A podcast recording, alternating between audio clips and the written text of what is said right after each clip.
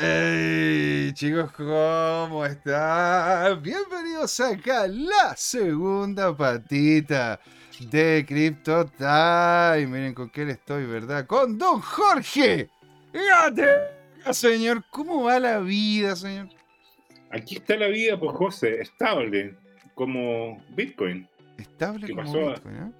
Hacer moneda estable, stablecoin. No Ah. se mueve. No, pero para nada. De hecho, está más tiesa, está más tiesa como se llama que Tutankamón.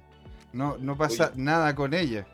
Pasó, pasó todo diciembre en el rango de 16.000, 17.000.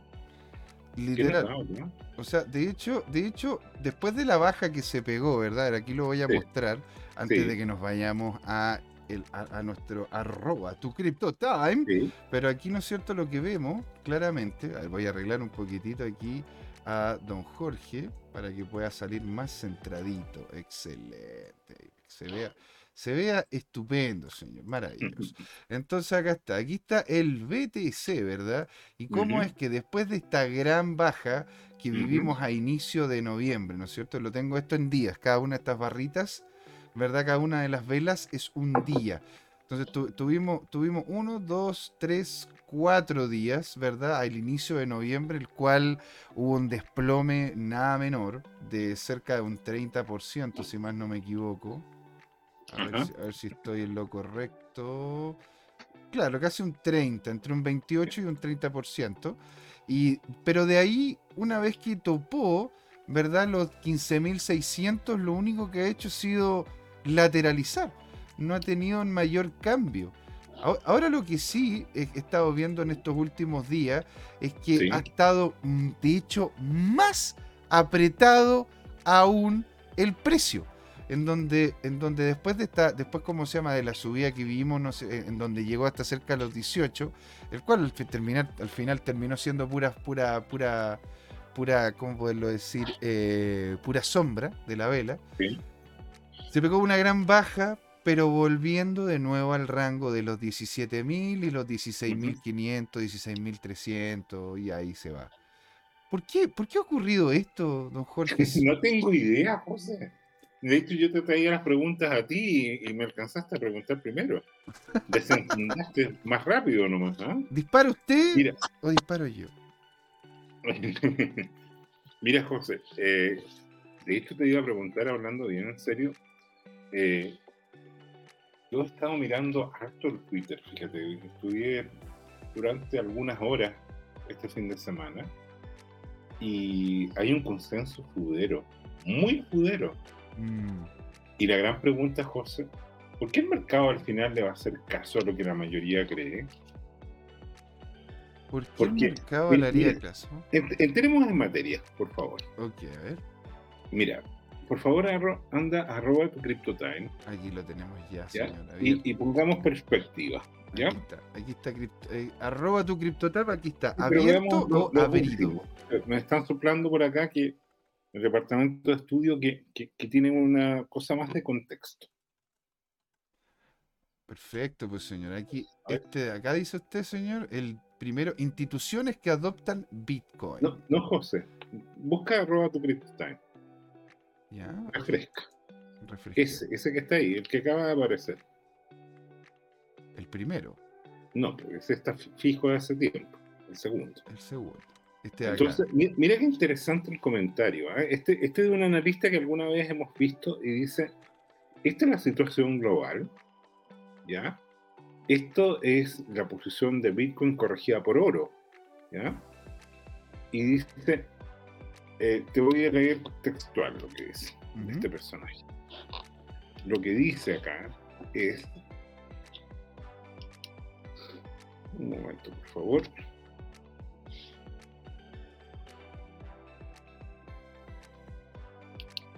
Ya no, señor. Ahí Ahí lo estamos escuchando. Y el señor con Laporta. El señor Laporta está por acá.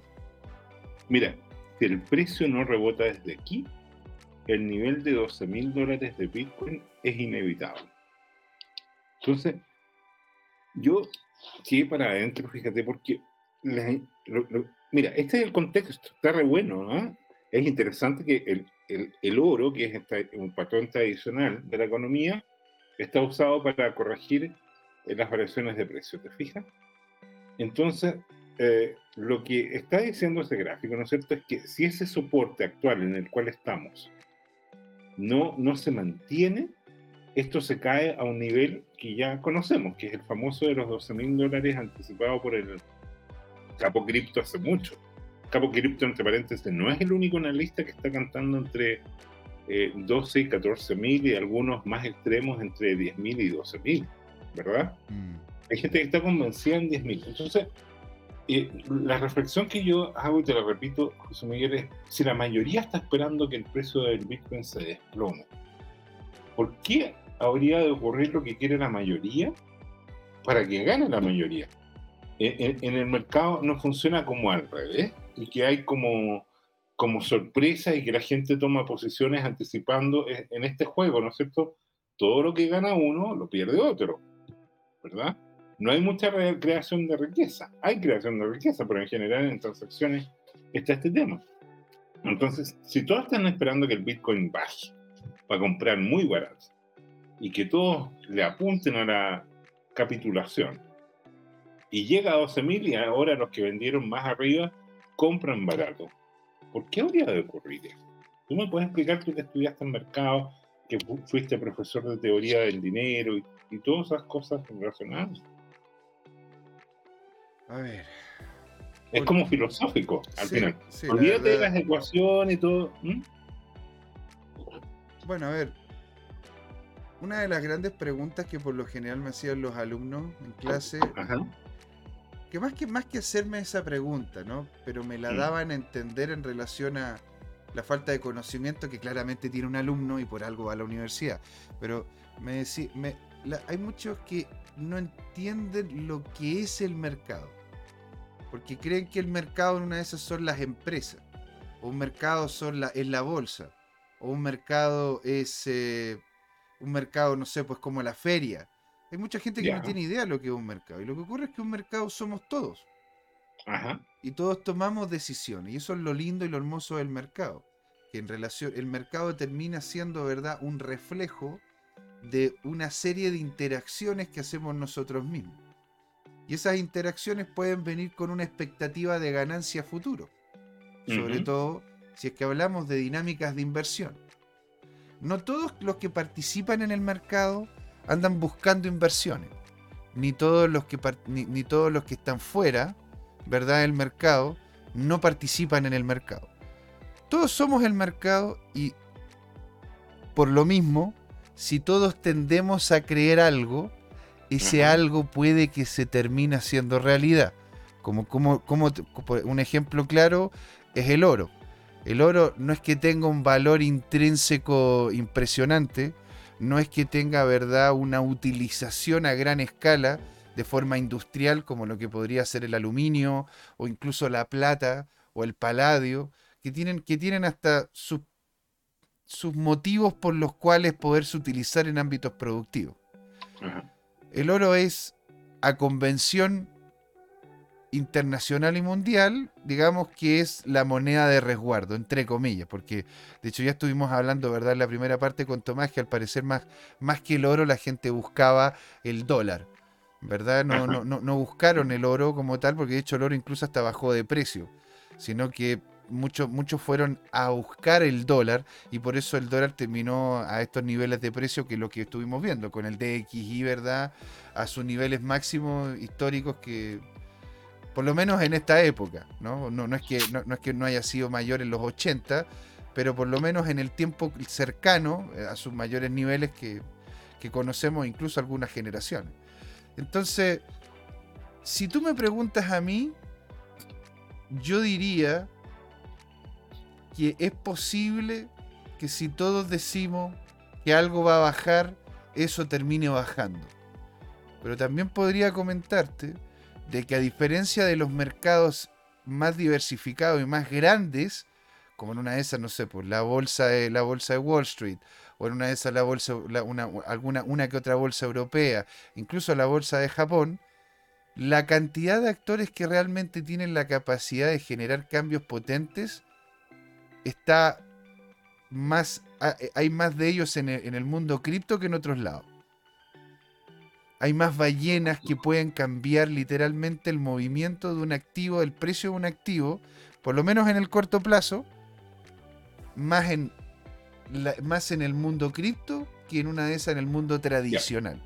Yo te entiendo perfecto. Ahora, ya, supongamos que el consenso que hemos detectado que hay una mayoría de personas, de analistas, que están con expectativas juderas de que el precio se desplome de 12, ah, entre 12 a 14 mil, por decir algo. Claro. Pero, pero el tema de fondo es que si todos hacen eso, entre comillas, todos van a ganar porque van a estar esperando comprar barato y ahí repunta. Así y es. el tema ahí esencial es, supongo que hay un millón de inversionistas que quieren hacerlo y que tienen mil dólares. O sea, ¿cuál es el tema? Que hay un gerente de fondos de inversión, por ejemplo, de BlackRock, por decir algo, y el tipo maneja eh, 100 mil millones de dólares y perfectamente está autorizado para invertir un 1, un 3, un 5, un 10% en dinero especulativo. Y si él anticipa eso, bueno, entonces lo que va a ocurrir es que él va a ser un front runner, como se le conoce, o sea, alguien que toma decisiones anticipados, que fue entre paréntesis lo que se le acusó a la gente de felices y forrados que hacía eso en Chile, Claro. eh, y habían sospechas fundadas de que eso ocurría, que es cercano a lo ilegal. Eh, y el tema, cerrando ese paréntesis, el tema es que aquí hay un tema que se complementa entre lo que es popular y la percepción masiva versus la serie de otros agentes que están jugando a anticipar tendencias y a generar ganancias extras de los movimientos. Entonces, esa es la gran duda que tengo. Pero mira, siguiendo tu línea de pensamiento, yo te copié, por favor, en el, en el chat, eh, perdón, en el WhatsApp, tengo eh, uno que está mucho más abajo y que está relacionado. A ver, ¿ah? va- vamos. es un tweet con historia. Mira, aquí por mientras, mientras lo estoy buscando acá, nos dice el señor Laporta que, bueno, vieron que el tío Putin está listo para negociar la paz con Ucrania. Y claro, me dice, yo diría, porque claro, dice, bueno, es que en realidad tú, es lo que ocurre, ¿no es cierto?, con las guerras. Y me dice acá, yo diría que de hecho todos perdieron en esta guerra. Bueno, sí, todos perdieron de alguna manera. Don Alexis Lavado nos comenta, mi modo de ver el panorama, Bitcoin está resistiendo la caída del Standard Poor's y el Nasdaq. Creo que está muy ligado a, la a lo macroeconómico y si la recesión está viniendo, entonces Bitcoin podría seguir viendo valores más bajos, ¿no es cierto? Y está con nosotros don Pablo Normity. Don Pablo, qué alegría tenerlo por acá. Un abrazo descentralizado para usted, un abrazo también descentralizado para Alexis y para el señor Laporte y que a todos ustedes, señoras y señores, los tenga Satoshi en su sagrado bloque. Así que, y bueno, y que- yo, yo la verdad, yo la verdad que hasta cierto punto hay algo interesante también, Jorge, que es, dado de que el Standard Poor's y el Nasdaq han ido para abajo, pero el dólar también ha ido para abajo, hay algunos que están diciendo, ¿verdad?, de que como el Standard Poor's cuando sube, el Bitcoin sube, y cuando el dólar baja, el Bitcoin sube, está, estaría como sopesando, ¿verdad?, estas dos dinámicas y por eso estaría lateralizando el Bitcoin. Ajá. Interesante. Vamos entonces acá a lo que es arroba tu CryptoTime acá. Dice, mi regalo diario para arroba Peter Chief. Pero dice- José, ¿puedes mostrar la imagen y yo te voy leyendo la traducción? Ah, démosle, a ver, e- e- esta es la imagen, ¿no? Entonces, mira, primero, ¿quién publica ese tweet? Lo publica Willy Woo. ¿Te suena? Ah, Hubo un algo, tiempo ah, que Willy Woo fue nuestro analista favorito y de repente él dijo que se iba a los cuarteles de invierno, que se Claro. retiraba. Y ahora Sí. está volviendo. Bueno, ¿ya? una de esas lo, desbanearon, en una de esas estaba baneado, igual que, que, que Plan B. Ahora, ¿qué es lo que ocurre? Que hubo un Twitter, eh, un tweet de Peter Schiff, ¿ya? Y el, el tweet de Peter Schiff es eh, burlesco respecto a, a Bitcoin. Dice, es un gráfico, y, y- y de hecho lo puedes proyectar porque es cosa que sigas ahí el- en, el, en el original, eh, el link que tiene para Peter Schiff. Si quieres te lo copio yo en nuestro WhatsApp. Este de acá dice esto, ¿no? My Christmas gift. Exactamente. Mi, mi regalo de, de Navidad para los holders es este gráfico de Bitcoin. Como pueden ver, Bitcoin está mucho más cerca del piso que, que del cielo. ¿ya? Eh, la línea amarilla que alguna vez fue soporte ahora es resistencia. Mm. Dado que el potencial al alza es tan bajo y el riesgo de caída es tan alto, la movida inteligente es vender hoy día. O sea, esto es provocativo. Ahora, lo divertido ha sido que cada vez que Peter Schiff saca este tipo de, de comentarios burlescos, la gente dice, estamos en el piso, donde quieran antes subimos y empieza a comprar. Y el precio se va para arriba. Entonces, ha pasado. Sí, sí, de hecho, hay ejemplos del indicador, pero volvamos entonces al comentario que dice Willy Woo. Y Willy Woo dice, mi regalo diario para Peter Schiff. Un gráfico en vivo dedicado a su arduo trabajo de marketing de Bitcoin para audiencia de amantes del oro. Un año duro, Bitcoin está a 22 millones de dólares de ganancia frente al oro a 1,73 dólares. O sea, ¿qué significa eso? Significa que se construyó este gráfico, que si lo, estás proyectando tú, y que muestra que más o menos en 2010, cuando hay una primera señal de precio de Bitcoin, que se empieza a transar como a un dólar, y de ahí se pesquisa toda esta variación, y esa es la línea naranja, ¿no es cierto? Mm. Eh, de variación de precio el crecimiento porcentual de Bitcoin es como 2.200 millones por ciento. Si tú lo divides, eso en, en, el 100% te quedan los 22 millones de, de, dólares. Significa que si tú hubieras comprado eh, e, esa cantidad, ¿no es cierto?, de, de, Bitcoin, entonces hubieras tenido esa ganancia versus haber invertido en, en, oro, en que el precio del oro ha estado estable. ¿Te fijas? No ha habido variación. Entonces, aquí es interesante, ¿no es cierto? Porque en los últimos 13 años el oro ha estado ahí y claramente lo que ha pasado es que los inversionistas han ido desde el, desde el lingote de oro, desde la moneda de oro, desde eh, la inversión en algo que represente oro a, a activos más digitales, de todas maneras. ¿Cómo lo ves tú? De hecho, yo, yo como se llama, lo estoy viendo también, incluso con, gente que yo conozco dentro del mundo financiero eh, nacional, no, no, no, no, no quiero decir nombres ni nada, pero varios que habían posicionado gran parte de su patrimonio en lo que es la en lo que son las inversiones envasadas en oro, han ido de a poco abriéndose, ¿verdad?, a tener, ¿no es cierto?, algún tipo de activo digital. No necesariamente Bitcoin, ¿eh? Porque puede ¿Por ser. qué podría ser eso? porque, porque al final muchos de ellos, los que a mí me han comentado, ¿verdad? No, no puedo hablar por todos, pero los con los que yo he hablado, que me han comentado y que me han pedido a mí también asesoría para poder ir haciendo movimiento dentro de su portafolio, es porque lo ven como una evolución natural de lo que en su momento fue el dinero del pueblo, que era el oro hasta que empezaron los ETF, empezaron a manejar, ¿no es cierto?, los valores, terminaron siendo grandes casas las que manejaban los valores del oro y terminó esto convirtiéndose en una moneda estable que en definitiva son ellos mismos los cuales la terminan moviendo para obtener ganancias para ellos mismos. Entonces ellos están viendo que este activo, que aunque está todavía bastante concentrado, por eso hay ballenas grandes, hay ballenas que pueden mover el mercado, eh, dicen de que le ven un mayor, un mayor potencial. Y no solamente al Bitcoin, hay algunos que le están viendo potencial a Ethereum como posiblemente, ¿no es cierto?, el reemplazo a lo que sería una a lo que sería, ¿no es cierto?, la centralización en lo que son los procesos. Ven, ven a muchos de ellos y varios, incluso con conocimiento en startups y con conocimiento técnico fuerte, ven a Ethereum como, como, un, como con gran potencial porque lo ven, lo, ven que se está, se, está volviendo una empresa más seria y posiblemente termine generando productos más serios, sobre todo con los socios en los cuales se ha ido vinculando. Y acá Don Cur70 nos dice, nos, te hace una pregunta, Jorge. Dice, Don Jorge, usted que es estudioso, ¿cuál es, su, ¿cuál es su opinión? Antes del halving, ¿cuál es su opinión de BTC? Antes del halving, ¿no habrá fiesta? ¿Cuál es su opinión personal? ¿Habrá alegría en el precio antes del halving o la alegría vendrá después del halving? Porque Jorge, ¿la alegría ya viene o no?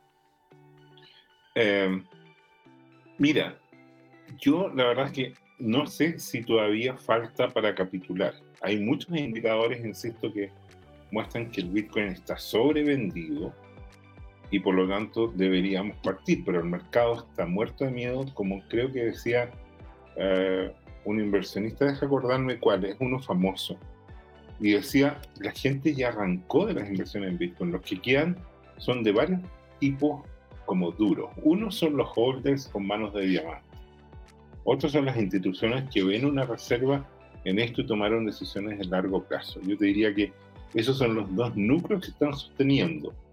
Y está relacionado precisamente con un tweet que si gustas ponerlo tú, por favor, es eh, uno que grafica eh, los, los, los, cangrejos, ¿ya? Que es debajo del, del, que tú viste de las instituciones, miren los cangrejos. Es un gráfico negro. ¿Quiénes son los cangrejos de Bitcoin? Los cangrejos de Bitcoin son aquellos que tienen entre 1 y 10 Bitcoin. Claro. Ah, este, este, este, gráfico, el negro. Oiga, señor, ¿sabe quién está con nosotros o no? Sí. ¿Quién nos está viendo ahora o no? Sí. Doctor Micro, señor Dodgeman. In the house. Alegría, señor. Un abrazo descentralizado para usted y que Satoshi lo tenga en su sagrado blog. A usted, a, a ¿cómo se llama? oh, ¿cómo era? Que era el nombre de, su señora? Era eh, Camcita. Camcita, muchas gracias, pues, señor. Parece que es Camila, ¿no? Pues, claro, parece que sí, pero señor, qué alegría verlo esto acá. Le voy a mandar un gran saludo, ¿no es cierto? Y que lo tengan ahí en su sagrado bloque. Don Jorge, ahí estamos viendo el gráfico negrito de los este gráfico, entonces, ¿qué es lo que muestra? Lo que muestra que la cantidad de tenedores cangrejo, repito lo que significa ser cangrejo, tener entre 1 y 10 bitcoins esos cangrejos han crecido más que nunca. ¿Te fijas? Mm. E, ese es el, el, ritmo de crecimiento que está ahí. ¿ya? Eh, entonces, eh, acumulan y acumulan. Eh, entonces, esos son personajes interesantes, ¿te fijas? ¿Por qué? Porque cuando empieza a subir el precio, cuando haya una escasez y empiezan a llegar un poco de compradores masivos, eh, no, no deberían haber oferentes. ¿ya? Entonces la pregunta es, para que caiga el precio, ¿quién tendría que vender ya? A estas alturas, alguien podría ser los mineros. De hecho, acaba de quebrar un minero grande, que es Core Scientific. Mm. Y, cuál es el tema? Se acogió el capítulo 11, que es el que protege las quiebras en, la economía de Estados Unidos. Y el tema de fondo ahí es que, bueno, los mineros ya tienen bien poco inventario de Bitcoin, ya vendieron lo que podían vender, muchos a pérdida, y, hoy día eh, los inventarios de Bitcoin en manos de mineros es menos del 1%. Menos del 1%, Jorge. Entonces, eh, qué sé yo, si tú tienes del orden de 19 millones de Bitcoin, el 1% son como 190 mil Bitcoin y creo que el inventario está al orden de 70 mil Bitcoin, o sea, menos de la mitad del 1%, un 0,5%. Entonces, ya a estas alturas es difícil creer que van a liquidar, ya los que están quebrando quebraron y, y toda la historia. Bueno, José Miguel, por favor, sigamos revisando. Pero encantado, pues señor. Oye, qué bueno que estén ahí. Mira, mira qué, entretenido ahora el gráfico que viene debajo de esto. A mí me encanta esto porque lo, habíamos eh, comentado. Es África. África, hay una cantidad de videos circulando en este tema de gente que adoptó el dinero digital. Hace poco publicamos, a, a lo mejor lo mostramos acá, no me acuerdo si es en este ciclo o en el anterior, un video de 12 escuelas en África, donde se está evangelizando a los niños de, desde chicos de, qué significa el dinero, cuál es la esencia del dinero. Y fíjate aquí, si uno ve Nigeria, Nigeria eh, tiene a más del 60% de la población entre optimista y neutral. Mm. Y escéptico solamente un 32%. Y después, bueno, está graficado India, Vietnam, Argentina, etc. ¿ah? ¿Te, das cuenta, Jorge, que son justamente los países en los cuales este tipo de tecnología tendría mayor impacto porque ven, ¿verdad?, el potencial de ella que los países que son más, entre comillas, ordenados, porque claro, a ver, en, en, no es la misma situación, ¿verdad?, política y económica la de Alemania que la de Nigeria. Evidente. ¿No es cierto? La de Canadá que la de India. Porque, porque claramente hay, un tema de, de creer en las instituciones. Y, hay una correlación muy importante, José Miguel, que tiene que ver con la inflación también. En qué países, aparte de que por un lado eres más o menos pobre y sufres más o menos inflación, porque los países donde tienes inflación, las personas hace tiempo que están refugiadas. Mira, por ejemplo, Argentina. En Argentina también es comparable en adopción y en optimismo a, Nigeria. Bueno, no, están muy lejos que...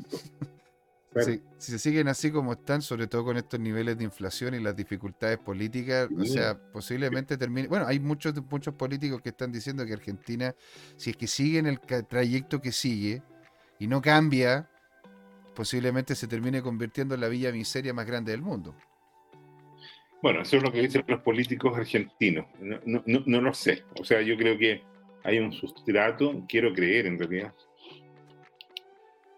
quiero creer que hay un sustrato de, civilidad en Argentina que pueda, y, bueno, no es por casualidad que durante un siglo estuvieron en lugares de privilegio, hace un siglo, perdón, y después han ido decayendo sistemáticamente después de estar en, en los top 10 de las economías del mundo, en estos momentos están top 100.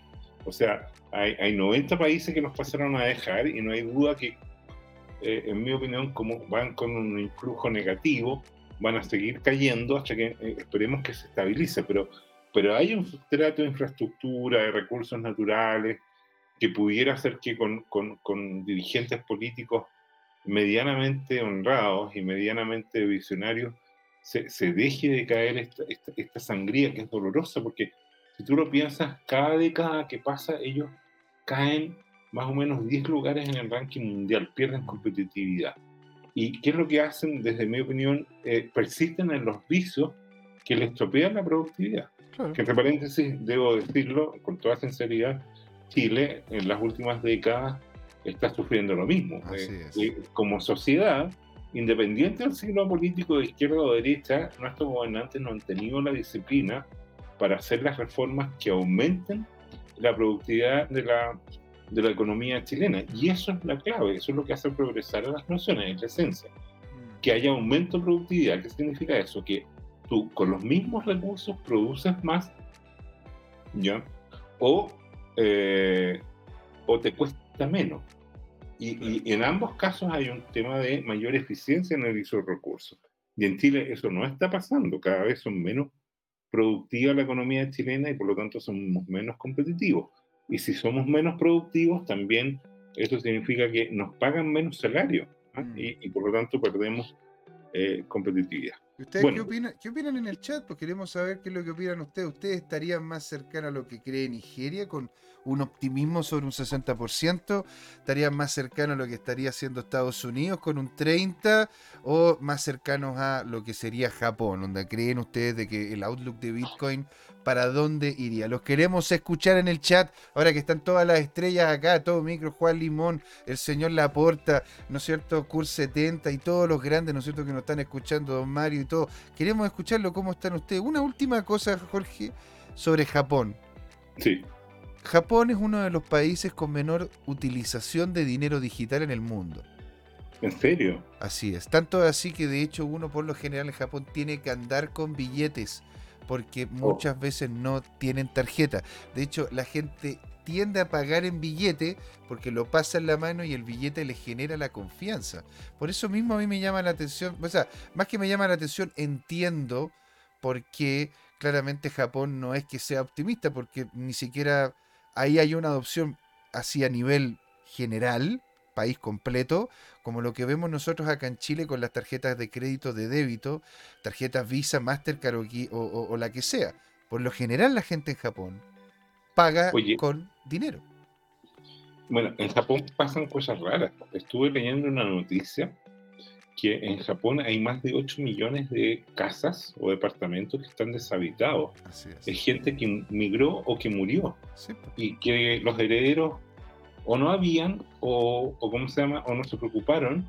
Y, esas casas el gobierno japonés las está regalando. Porque es un proceso... ¿Qué es lo que ocurre? Que desde el punto de vista demográfico, Japón está yendo a una contracción espantosa y, y es impresionante esto, José Miguel. Mm. así como hay un bono demográfico, que es cuando tú tienes una masa de jóvenes o de adultos jóvenes que están estudiando y o trabajando, y eso te genera una demanda por bienes y servicios que te impulsa la economía, llegado a un cierto nivel, tu población eh, envejece y por lo tanto cada vez es menos productiva y es menos demandante de bienes y servicios.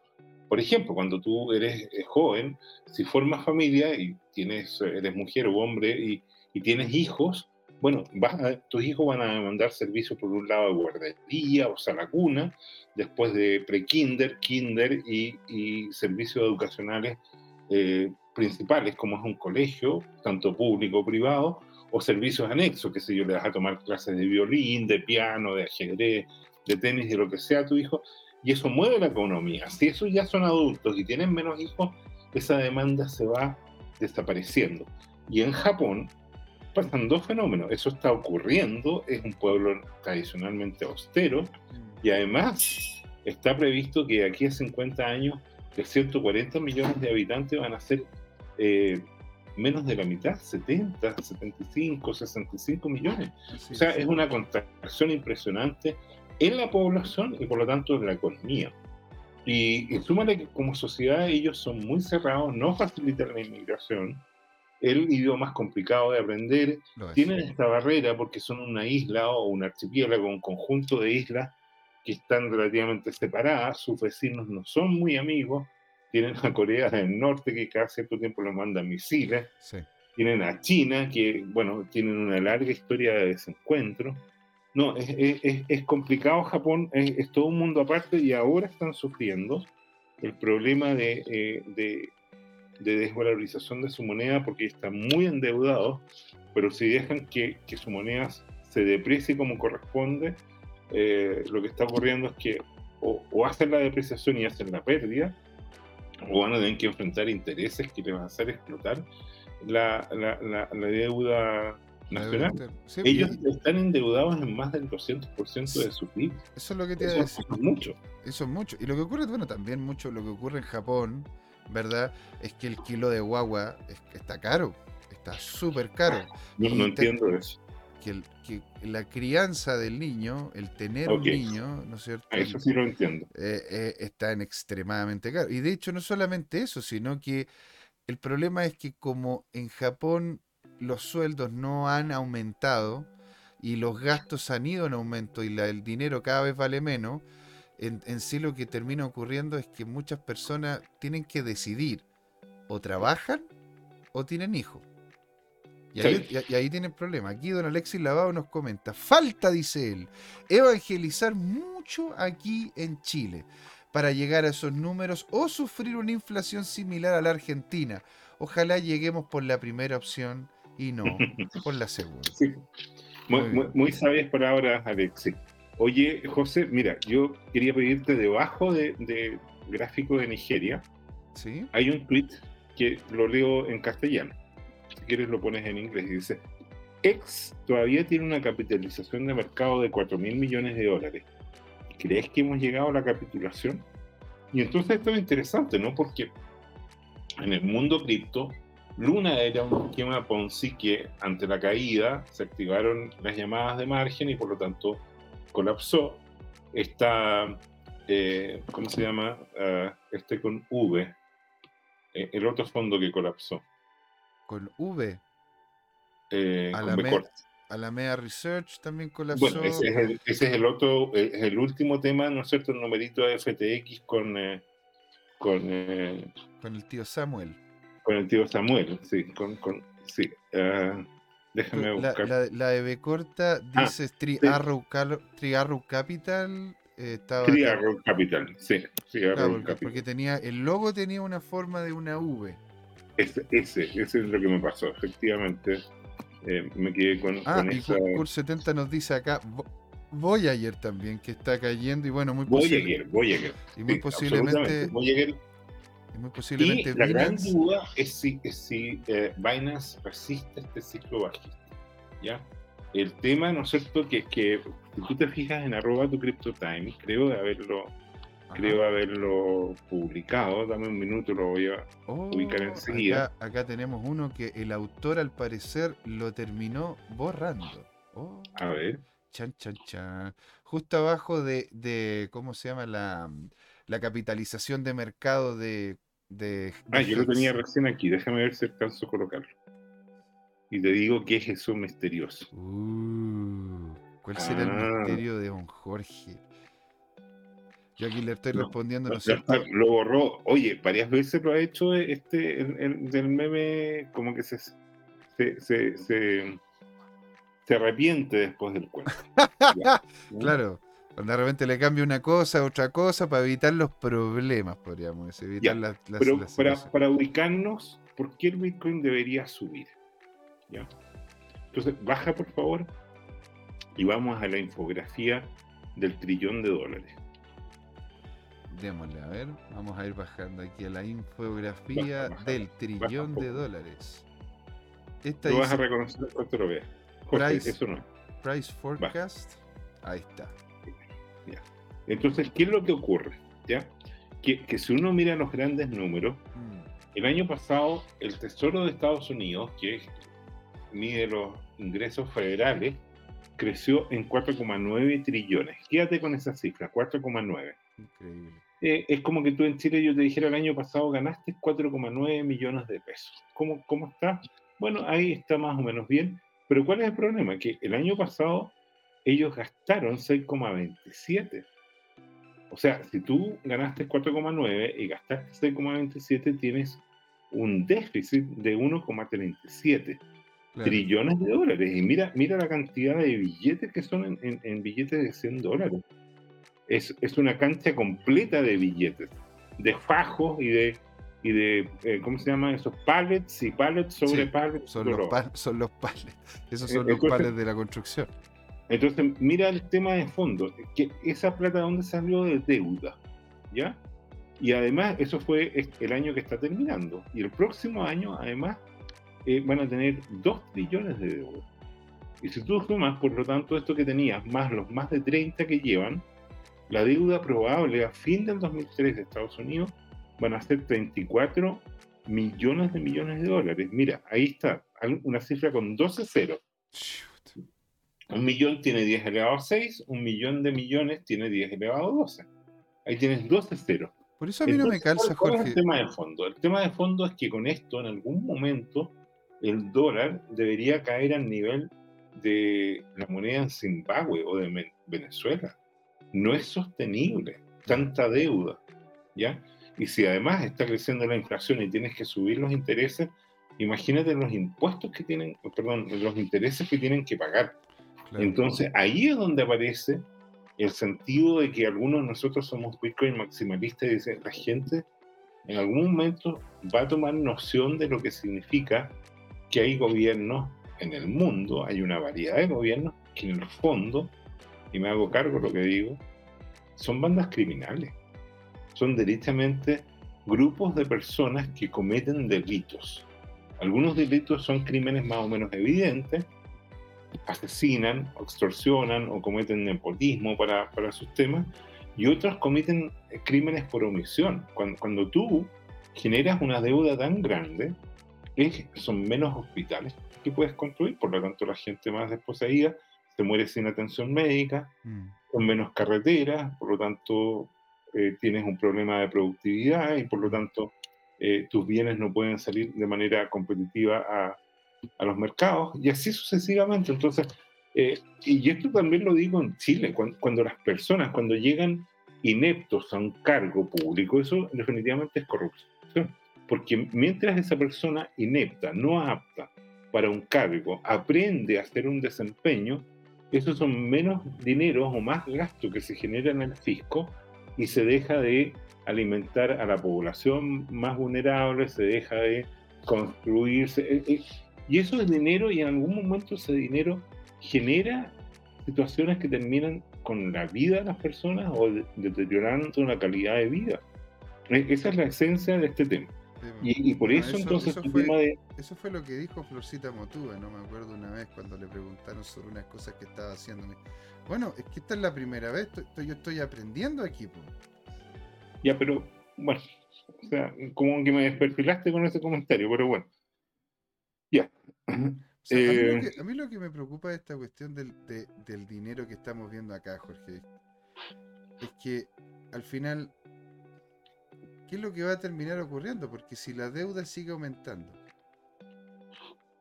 y no es cierto, el dólar, el dólar cada vez tiene menos capacidad de poder tener un valor real. ¿Cuál, sería, cuál sería, cuál sería entonces en realidad?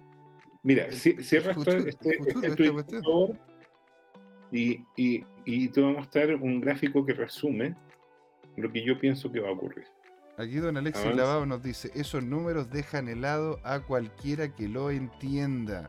Y después tu micro abajo se derrió. se baja, baja. No, está, bien, sigue en esa dirección. Pincha esto. ¿ya? Y yo te lo voy a traducir. ¿Qué cosa es esto? Esto es re interesante. Esto es el precio de Bitcoin que está en naranjo ahí versus el hash rate. ¿Qué cosa es el hash rate? El hash rate es en el fondo el poder computacional que se ocupa en la red de todos los servidores descentralizados de Bitcoin para asegurar las transacciones. ¿Y qué hemos visto? Hemos visto un incremento sustantivo en los últimos años del poder de cómputo. Es cierto que cuando el precio de Bitcoin cae, cae el estímulo para que los mineros estén consumiendo inversiones en hardware y también en electricidad y algo en personas para asegurar la red. ¿ya? El hash rate es, en el fondo el poder que te protege que el día de mañana alguien te, le sea barato hackearte. Hoy día, eh, en teoría, un grupo, porque ya no lo puede hacer solamente Estados Unidos, tiene que ser un grupo coordinado de Estados Unidos con eh, probablemente China, con gente de Europa, que tiene que coordinarse para, para hackear la red pero es muy extraño que haya esa coordinación y además para destruir algo. No tiene como mucha lógica económica eso. Y además eventualmente la red de Bitcoin tiene la chance que sea resiliente, hace un fork y tira por allá los, los, Bitcoin corruptos por esta intervención y sigue con su propio camino. Pero bueno, yendo a la esencia, ¿qué es lo que dice eh, acá? Dice precio de Bitcoin versus hash rate. El Bitcoin ha estado más o menos estable desde fin del 2017 cerca de máximos históricos anteriores. El hash rate subió 1000%, estos 10 veces, y subió más de 2000% en el pico de octubre de este año. El mm. precio se está quedando atrás, pero la adopción y el hash rate, y esto es interesante, la adopción, están llegando millones de personas a ocupar la tecnología Bitcoin. Y eso se ve en los usos de la Lightning Network. Entonces la adopción y hash rate aumentan enormemente ¿Qué dice este comentarista que es Scott Melker, más conocido como el lobo de todas las calles? Dice, imagínese, el precio se pone al día. Yo esperaría que en algún momento, entre ahora y el siguiente halving, el precio se ponga al día y se dispare de manera significativa. Eh, ¿Qué significaría de manera significativa? Yo te digo, por lo menos de cómo estamos ahora, más de un 500%. Yo preveo que antes o un poco después del siguiente halving, el precio supere holgadamente los 100 mil dólares. Pero notable, señor. O sea, eso está pagatito, fomero. Compramos. Compramos. Más. Compramos. Con todo. Ahora, para, para, neutralizar esto, tú, tú, me vas a odiar porque acabas de poner el gatito fomero y ya te estoy rayando la pintura. No, pero ¿por qué va a hacer eso? No. Estamos terminando el año, que terminémoslo bien ahí, a la altura. No, pero bueno, hay que, hay que hablar de todo, lo positivo, lo negativo. Usted dice, este siguiente, el que aparece acá, por lo que vale el primer trimestre del 2023. Ya. Será aburrido para Bitcoin con el precio permaneciendo en un rango bajo entre 15.000 y 19.000. O sea, lo que estábamos, partimos el programa diciendo que estábamos con una stablecoin, ¿ya? Bueno, este es un escenario, o sea, hay analistas que son tremendas. hace tiempo que no visitamos a Oayón. Oayón, como siempre, pero está disparadísimo. Está para arriba el hombre, está siempre tirando para arriba. Entonces, acá, ¿qué es lo que ocurre? Dice, mira, va a haber un periodo de consolidación Y después vendría a finales del verano del próximo año, o sea, en, en invierno del 2023, julio, agosto acá, sería el ataque de 46.000 a 50.000. Y luego lateral hacia el halving. Ahora, bueno, este es un analista, este es su, su, su gráfico, digamos, que es tirar líneas. Y, y, tú sabes, pues, eh, al final este análisis técnico es como astrología para varones. Bueno, a ver, nosotros podemos hacer proyecciones. Ponte una de, la- una de las que de hecho me tiene, me, tuvo bastante contento fue esta que hice acá, en, en definitiva con, con, con esta, con estas cas- con estas casillas, ¿verdad?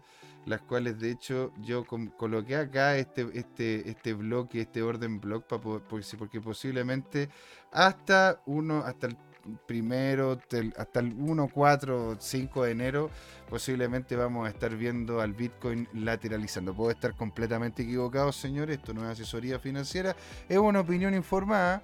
Dicho eso, es posible que termine ocurriendo lo que eh, comenta también el, mismo Ayón, pero en un periodo de tiempo, en un periodo de tiempo mucho menor, en donde yo lo estoy viendo, ¿verdad? Que posiblemente termine generando una, escal- una escalinata para después por ahí, eh, entre enero y febrero, volver a estar cercano a los 20.000. Puedo estar equivocado, por eso les vuelvo a, decir, pero si es que se da, ¿no es cierto?, la misma estructura que anteriormente hemos visto y que también ha, ha estado de forma consistente con esa escalinata que sube Bitcoin, podríamos verlo ahí. Ahora, ojo, Bitcoin sube en escala, pero baja en ascensor. Así que tomen, ¿no es cierto? Tomen los resguardos, coloquen su stop loss y siempre con mucho, mucho cuidado, señor. Aquí volvemos, ¿verdad? A lo que estábamos comentando en arroba, tu CryptoTime. Muy bien.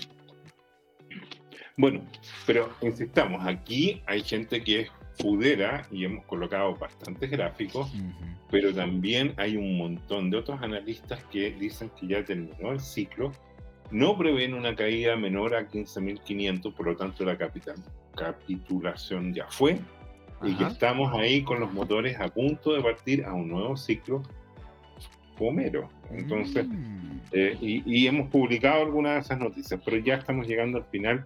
No sé si tú quieres tocar algún tema. Recordemos que este viernes vamos a hacer como un análisis con menos gráficos. Claro.